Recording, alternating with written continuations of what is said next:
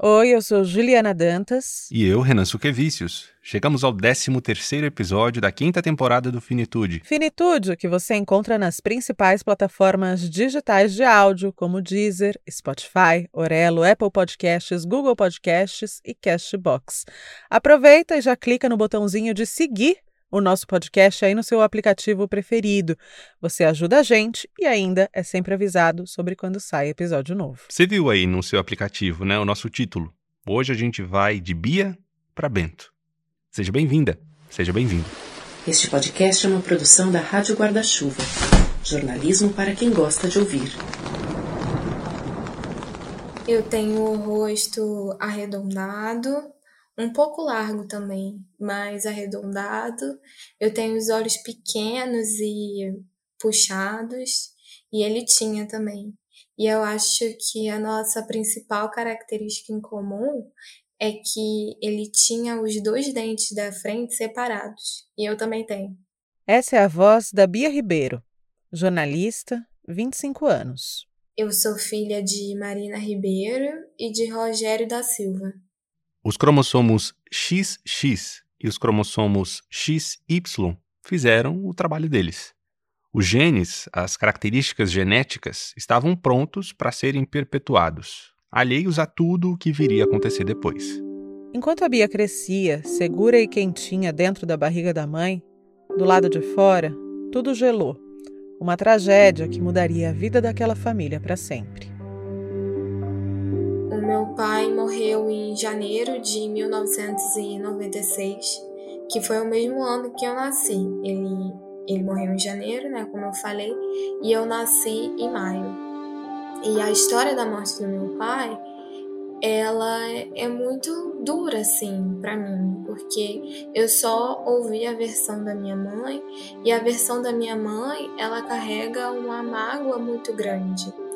E eu sempre é, olhei a história somente por essa mágoa. Depois, quando eu fiquei adulta, que eu tentei é, encontrar outras perspectivas também, sabe, dessa história. E a razão dessa mágoa tinha a ver com uma sensação de abandono que ficou. O que aconteceu foi o seguinte: o meu pai tinha saído é, para beber com os amigos e aí eles pegaram um carro e ele morreu num acidente de carro porque o motorista estava bêbado. Imagino que as outras pessoas também dentro do carro estivessem bêbadas. E a minha mãe ela estava grávida de mim de seis meses e, é, e ela também tinha uma filha, já a minha irmã Ana Gabriela que tinha quatro anos. O discurso que a gente sempre ouviu foi esse: seu pai morreu por culpa dele. Eu estava grávida e com uma filha de quatro anos e ele me deixou sozinha em casa para sair e beber com os amigos. Então, era a história que eu ouvi. Então, a visão que eu tenho, que eu tinha, eu acho, e depois eu fui reconstruindo, mas a visão que eu tinha do meu pai era a visão de um homem que abandonou a esposa, sabe? Então, é, demorou mais para eu conseguir fazer contato com esse luto, porque eu acabei pegando um pouco dessa mágoa da minha mãe também. Na bem da verdade, até pouco tempo atrás, a Bia nem fazia ideia de que tinha um luto por esse pai. Afinal, ela não conheceu ele, não conviveu com ele. Como é que vai sentir falta? Eu conheci a Bia no trabalho, né? Como ela mora no Rio e eu em São Paulo, a gente nunca se viu. A nossa ligação, além de vários e-mails e reuniões por vídeo, acontece por causa do Finitude também. Ela é ouvinte. E antes de uma reunião de trabalho, ela falou que ouviu o episódio sobre luto neonatal e gestacional. A Bia estava do outro lado dessa história. Ela estava no útero da mãe quando o pai morreu. Uhum. Inclusive, a gente dedicou dois episódios ao luto gestacional e neonatal. A gente vai deixar o link para você ouvir na nossa descrição desse episódio. Eu mesma nunca tinha parado para pensar nisso até você me contar a história dela, Renan. É um outro tipo de luto da não memória, né? Eu lembro muito que as nossas entrevistadas falavam dessa falta de contorno desse luto de quem é tão importante para você, mas que você não conheceu. Não tem lembrança de um cheiro, de um prato preferido, de encostar na pele. Eu tenho contato sim com a minha família paterna e, e é muito curioso porque a minha mãe fez questão que a gente tivesse contato com a nossa família paterna. Acho que para preencher um pouco esse vazio que tinha ficado, eu tenho dois tios paternos. Meu pai era o filho caçula é, dessa família, né? Da família Silva. E os meus tios também não conseguiam falar do meu pai, porque ele morreu jovem, aos 26 anos. Que é quase a idade que a Bia tem hoje. A minha tia, que é a filha mais velha, ela tinha uma relação maternal com ele. Então foi muito doloroso para minha família paterna também. Então eles eram presentes na minha vida, os meus tios, os meus primos também, filhos dos meus tios. Passei boa parte da minha infância brincando com eles, eu tenho ótimas memórias, mas a gente não falava do meu pai. A gente não falava sobre ele, a gente não tocava nesse assunto porque é, a minha tia não conseguia, por exemplo. Ela, inclusive, não foi no enterro do meu pai. Essa é uma daquelas conversas que a gente tenta adiar sempre, né? Não dá. Tem coisa que escapa do controle. A questão é que eu sou muito parecida com meu pai fisicamente. Então, ele nunca existiu fisicamente, mas ele sempre esteve muito presente assim em mim, porque quando tinha algum evento de família, da minha família paterna, as pessoas me paravam e falavam assim: "Você é filha do Del?" O apelido do meu pai era Del. Ele se, chama, se chamava Rogério, mas o apelido dele era Del. E aí eu falava, sou. E isso acontecia com muita frequência. Às vezes eu tava na rua e no bairro onde a gente morava, que foi o bairro que ele cresceu, e as pessoas me paravam na rua e falavam: Você é filho do Rogério? E eu falava, sou, e ao mesmo tempo que falava que eu era, eu não sabia exatamente o que era ser filha do Rogério, né? As pessoas se emocionavam ao me ver e eu ficava tentando entender o que era aquele sentimento. E eu só fui parar para prestar atenção nisso de verdade é, quando eu entrei na fase adulta, que foi com 23 anos, assim, que eu é, comecei a fazer terapia.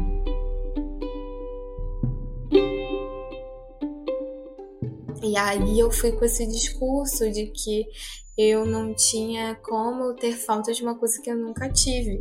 E a minha psicóloga disse que eu tinha ausência, e que a ausência existia, e que essa ausência tinha que ser é, tratada, né? Conversada e aprofundada. Foi um choque para mim, porque eu pensei assim: é, esse homem me constitui e eu preciso saber quem ele era. Eu preciso saber quem era a pessoa que eu sou fisicamente muito parecida. E eu percebi que eu não tinha informações básicas como por exemplo qual era a cor preferida dele ou se ele gostava de festa de aniversário ou não. Eu lembro que a primeira vez que eu tive coragem de perguntar sobre isso é, é, para minha mãe, sobre meu pai, eu fiz justamente essa pergunta. Eu falei assim: mãe, meu pai gostava de festa de aniversário? E, e aí ela me respondeu assim, mas foi depois de muita resistência minha, porque eu também tinha uma vergonha, sabe? De falar disso. As informações que eu tinha do meu pai era que ele era geminiano, super comunicativo e que ele era botafoguense. a herança do meu pai é, é o ser botafoguense, né? E aí, olha que curioso, foi justamente aquele bebê que nasceu sem pai, que conviveu e convive esse tempo todo com a presença da falta, essa presença da ausência, que começou a puxar o fio da meada de uma família toda, a partir do processo terapêutico.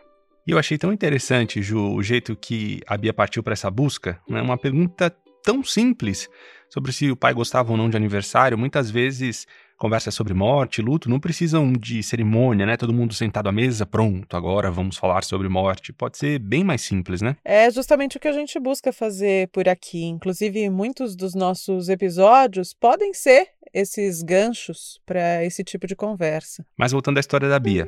Ela sentiu que a primeira coisa que precisava ter era confiança para abordar a morte do pai com a mãe.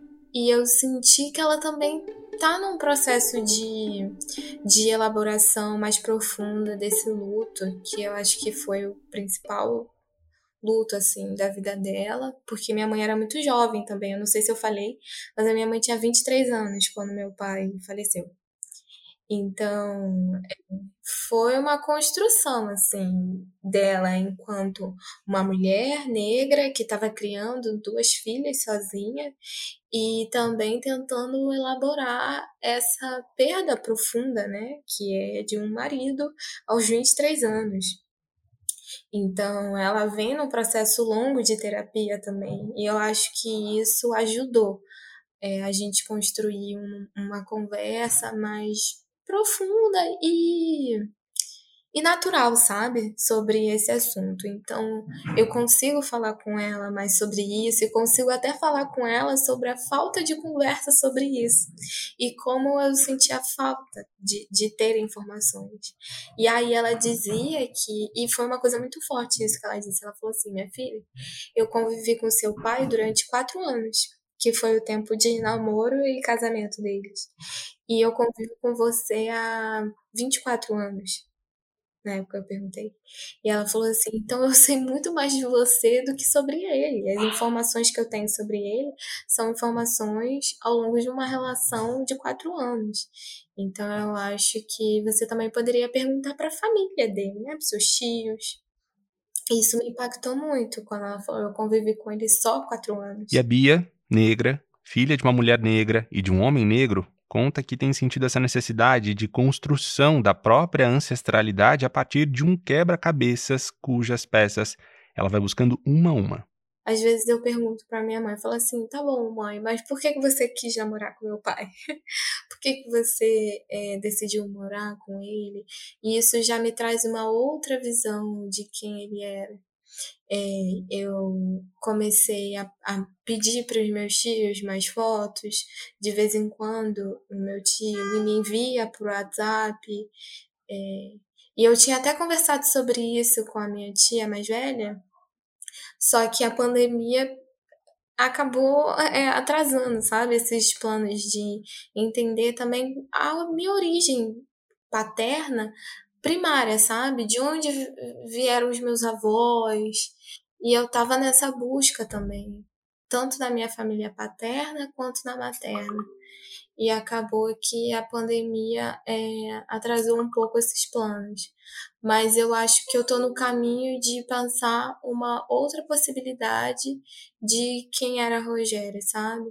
E de características boas também e tem sido bom, tem sido bom encontrar isso nele e encontrar em mim também.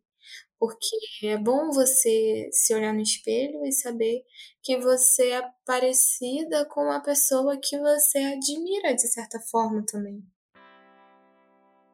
A Bia já já volta por aqui porque ela escreveu uma carta. Uma carta para o Bento. E quem é Bento? Vem comigo, que você vai ouvir um pouquinho da voz dele. Vamos tomar banho com papai para ficar limpinho e ficar cheirosinho. Vamos tomar banho, vamos tomar banho com papai para ficar limpinho. Esse áudio que a gente está ouvindo é de um vídeo curtinho, em preto e branco, feito com uma câmera de celular. O papai que você ouve aí é o Cairo, mas ele não aparece nas imagens. A estrela mesmo é o Bento, que está deitado, já está sem a roupinha, pronto para o banho. Se mexendo bastante, muito sorridente e com olhos brilhantes, enormes. O olhar lembrou muito dela, um olhar forte, um olhar regalado assim. Lembra bastante. Tem dia que ele tá é simplesmente a cara dela. Tem dias que eu acho que ele tá parecido comigo. Ele faz umas coisas que parecem comigo. Mas tem dia que lembra muito, muito mesmo. O olhar, a forma de olhar. 25 anos separam a Bia e o Bento. 2.600 quilômetros separam a Bia e o Bento. Ela no Rio de Janeiro, a capital, e ele em Imperatriz, no Maranhão. Como a gente pôde perceber, o Bento ainda não sabe falar, não tem nem cinco meses de vida. E o que ele ainda não sabe também, mas de alguma maneira talvez até já sinta, é que alguns desafios que ele vai enfrentar na vida são muito semelhantes aos da Bia. O Bento nasceu 19 horas antes de a mãe dele partir. Internada com Covid-19 aos 24 anos, Luana precisou ser entubada. E para que isso acontecesse, houve uma cesárea de emergência aos oito meses de gestação. Ela foi, ele ficou. Eu lembro muito um, na forma com que ele se espreguiça quando ele tá acordando. Eu sempre dou bom dia para ele, né? Eu lembro muito disso porque é, eu trabalhava na padaria com a mãe da Luana, então eu saía muito cedo para ir trabalhar. E é, sempre quando eu saía ela tava dormindo, mas eu sempre dava um, um beijo de bom dia, quase de boa madrugada. E ela se espreguiçava, né? E aí sempre quando eu vou dar um bom dia pro Bento, eu lembro desse momento. De fevereiro para cá, o Cairo vem atravessando pelo menos dois processos: o de luto por ter perdido um amor e o de pai de primeira viagem aos 24 anos. Um pêndulo que oscila de um lado para o outro e que mistura, confunde ou mesmo concilia sensações, emoções. Olhar para o Bento é olhar para muitas coisas ao mesmo tempo. É, cada dia é uma coisa diferente que a gente aprende, que a gente vê e fica feliz, né, por, por cada descoberta. A primeira vez que ele deu uma gargalhada, eu fiquei, nossa, mas já, já tá gargalhando desse jeito. É, ele querendo rolar, ele brincando, sorrindo da gracinha que a gente faz. Tudo é, é uma vitória para mim, sabe? Eu comemoro, fico feliz por cada evolução, por cada detalhezinho. Por mais simples e mais bobo que possa parecer ser, mas para mim é muito importante. E é, ao mesmo tempo que eu fico muito, muito feliz com, com cada conquista dessa, com cada detalhe, é, é difícil conciliar com o sentimento de que tá faltando alguém para dividir tudo isso, sabe? É bem difícil para mim. Depois sempre bate uma tristeza eu tento não, não passar isso para ele, eu tento sempre estar tá feliz, comemorando, brincando, mas sempre bate aquele sentimento de que está faltando, sabe? Dividir isso. E sem contar que aqui existe uma condição que impacta diretamente esse luto: o fato do Cairo ser um pai solo criando um bebê, e não uma mãe solo, como é comum a gente ver Brasil afora. Isso faz com que ele ouça frases machistas que partem do princípio de que homem não tem jeito com nenéns, de que ele não vai dar conta, e há quem insinue que ele deve deixar o filho com os avós da criança ou mesmo arranjar, e aqui eu coloco entre muitas aspas, uma nova mãe para o Bento. Nos primeiros dias, primeiros meses assim, foi bem complicado, sabe? Sempre tem algum comentário inconveniente, sempre tem alguém que, que fala alguma bobagem ou, ou se intromete em algo que não lhe cabe. E para mim foi, foi bem difícil viver toda essa experiência, né? Viver o luto também, viver a perda e ainda ter que lidar com, com os pitacos, com comentários indesejados. E é uma, igual eu te falei, é uma série de sentimentos que eu, eu nem sei ainda lidar direito com isso. Tô conversando aqui como se eu soubesse, mas eu não sei. Cada dia eu tô aprendendo, sabe? Tô aprendendo a lidar com os pitacos, tô aprendendo a ser pai, tô aprendendo a a seguir, tentando seguir em frente, sabe? Não sei como eu vou fazer isso, mas eu estou tentando fazer. E eu sempre gosto de bater nessa tecla aqui no Finitude. Esse seguir em frente do luto não envolve superar a pessoa que partiu, mas continuar caminhando junto com ela, honrando aquela memória, aquele legado, lembrando dos gostos, mantendo alguns hábitos, guardando alguns objetos que fazem sentido. E um dos desafios principais é o de gerar lembranças para o Bento de alguém que ele conheceu por pouco tempo, mas que é tão fundamental na vida dele. Tem muita, muita história, né? Muita história, muita foto, muito vídeo, tem cartas, tem muita coisa para mostrar para ele e contar a respeito da mãe dele. Então, eu eu preservo muito isso, sabe? Cada foto, cada vídeo que eu tenho. Tudo guardado. Inclusive, eu comprei um pendrive a mais para guardar todas essas coisas. E as cartas também que eu tenho dela aqui, presentes. Tem, tem muita coisa de nós dois, sabe? E muita história que a gente viveu. Eu adoro contar história. Eu já conto pra ele, né? Sempre acabo falando alguma coisa. E eu pretendo sempre preservar essa memória dela. Tenho certeza que ele vai querer ouvir muito disso. Na verdade, o Bento já vem ouvindo. Agora o Cairo canta para ele uma canção infantil que marcou o relacionamento dele com a Luana antes mesmo deles pensarem em ter um bebê. Antes de, de eu começar a trabalhar na padaria, quando a gente ainda estava se conhecendo, antes de, de começar até mesmo a namorar, aí ela me acordava cantando aquela música da Fazendinha. Bom dia, sol já nasceu lá na Fazendinha. E eu não conhecia essa música, nunca tinha ouvido. E aí eu pensei que ela tinha inventado essa música pra mim no dia, né? Aí eu fiquei encantado e eu, e eu até apelidei ela de Fazendinha depois. Ela foi me explicar que essa música existia, me mostrou a música.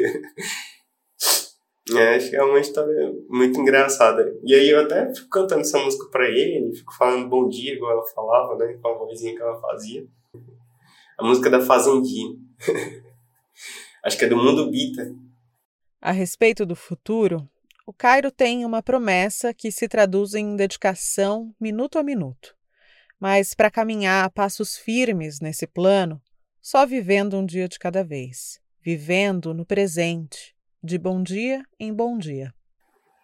No, no cemitério, né, no caixão, eu olhei assim e eu, eu, eu prometi, eu falei, né, que eu que eu ia cuidar do Bento, que ele ia ser ele ia ser o grande homem que a gente tinha planejado né, para a criação dele. E que eu iria fazer isso. No, no momento eu só penso nos cuidados com ele, né? Ser bebezinho nos primeiros dias. Era um cuidado muito intenso, eu nem dormia. Ele dormia e eu ficava a noite toda olhando para ele no berço. E aí, nesses primeiros meses, eu estou muito focado nesses cuidados com ele e tudo. Mas pro futuro, é, eu estou vivendo um dia de cada vez, sabe? Tentando, sim, realmente focar no, nos meus estudos, e voltar a trabalhar e tentar ter uma vida, assim, normal, entre aspas. Mas é, é muito difícil, muito difícil mesmo. E é a única coisa que eu consigo me apegar, que eu consigo realmente é, não ficar assim, é, estando perto do Bento, é cuidando do Bento, nos cuidados dele. Isso, isso ocupa meu tempo e não me deixa para baixo da forma com que eu fico tentando seguir fazendo outras coisas. Enquanto o Cairo cuida do Bento, o Bento cuida do Cairo. A história dessa família ficou conhecida pelas redes sociais quando a Luana adoeceu e houve uma batalha pelo atendimento adequado. Depois virou reportagem no G1, no Fantástico, e mensagens de acolhimento chegaram de toda parte para eles, pelo Twitter, pelo Instagram. A mais recente delas chega por aqui, pelas ondas sonoras do Finitude. A Bia, que a gente conheceu na primeira metade desse episódio, escreveu uma carta para o Bento. Oi, Bento. Passei três dias pensando no que diria a você. Até agora não sei ao certo porque ainda procuro palavras para dizer a mim como conviver com o luto de uma pessoa que eu não conheci, mas que me constitui. É um desafio. Mas com o tempo entendi que sou matéria viva de Rogério da Silva, meu pai, e que olhar para mim com profundidade e zelo é uma forma de encontrá-lo. Então, Bento, te digo, você é a matéria viva de Luana Gurgel mais do que um sobrenome, você a carrega no seu corpo. E o nosso corpo tem memória. Sempre que sentir necessidade, recorra às lembranças das pessoas que sua mãe amava. Não tenha medo de perguntar, pedir detalhes. De histórias em histórias, das mais triviais às emblemáticas, é possível construir quase que uma colcha de retalhos de quem foi Luana Gurgel. E essa colcha é a única coisa que temos quando surgem as perguntas. Mas como ela seria comigo? Como seria a nossa relação? De fato, Bento, não teremos essas respostas. Quando adolescente, eu me dava o direito de imaginar cenas como de novelas e ter um universo particular na minha mente. Era muito reconfortante, talvez te ajude. Meu pai morreu aos 26 anos, em janeiro de 1996, em um acidente de carro. Luana Gurgel, sua mãe, morreu aos 24, por negligência do Estado brasileiro que não fez o menor esforço para gerenciar de forma satisfatória a crise sanitária que estamos vivendo. Eu sinto uma dor imensa por você, por sua família e por todos que estão lutados em razão dessa negligência. Bento, seu luto também é meu.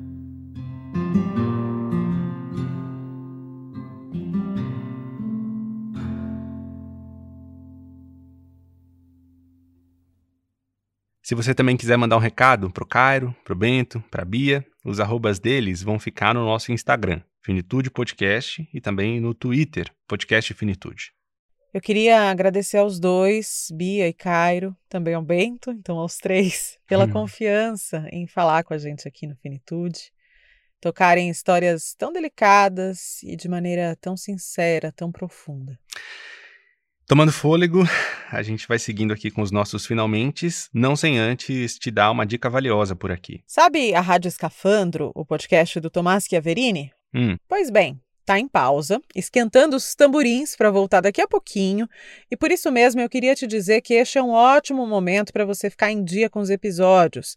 Já são 50 no cardápio da Escafandro e para quem não conhece, são mergulhos profundos que o Tomás faz em temas diversos, grandes reportagens, muito além do óbvio.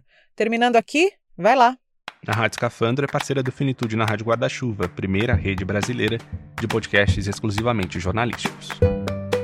Letrinhas invisíveis subindo na tela da sua imaginação para dizer que o Finitude é inteirinho feito por mim e pelo Renan. Apuração, pauta, produção, entrevistas, captação de áudio, decupagem, roteiro, edição, mixagem, sonorização, todo o material gráfico and o upload nas plataformas para você ser abastecido toda terça-feira. Nosso podcast é independente, não tem patrocínio, só um financiamento coletivo. Se você quiser e puder colaborar, o endereço é apoia.se barra finitude podcast.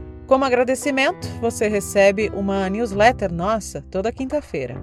E quem revisa esta newsletter é a deusa da gramática, Vanira Kunk. As nossas trilhas são da Blue Dot Sessions e de Kevin MacLeod. A gente volta por aqui na semana que vem, quando euzinha já estarei vacinada, ao menos com a ah, primeira dose. Podcast. Chegarei aqui com a minha cauda. Você, nosso ouvinte, cuide-se. Em nome de Jesus, meu filho, usa máscara bem ajustada. E atenção você, a galera aí da AstraZeneca, pessoal da Pfizer, é, que já tomou tem um tempo aí a primeira dose, não deixe de ficar atento ao calendário para tomar a segunda. Pessoal da Coronavac que tem um intervalo menor é mais fácil de acompanhar. Tome a segunda dose. A imunização só acontece quando ela é completa. A caravana da AstraZeneca, caravana da, da Coronavac. Ai, que vontade de ir em qualquer caravana dessa, meu Deus do céu. Aplica qualquer coisa no meu braço, por favor. Obrigada pela escuta. Um beijo para você. Até.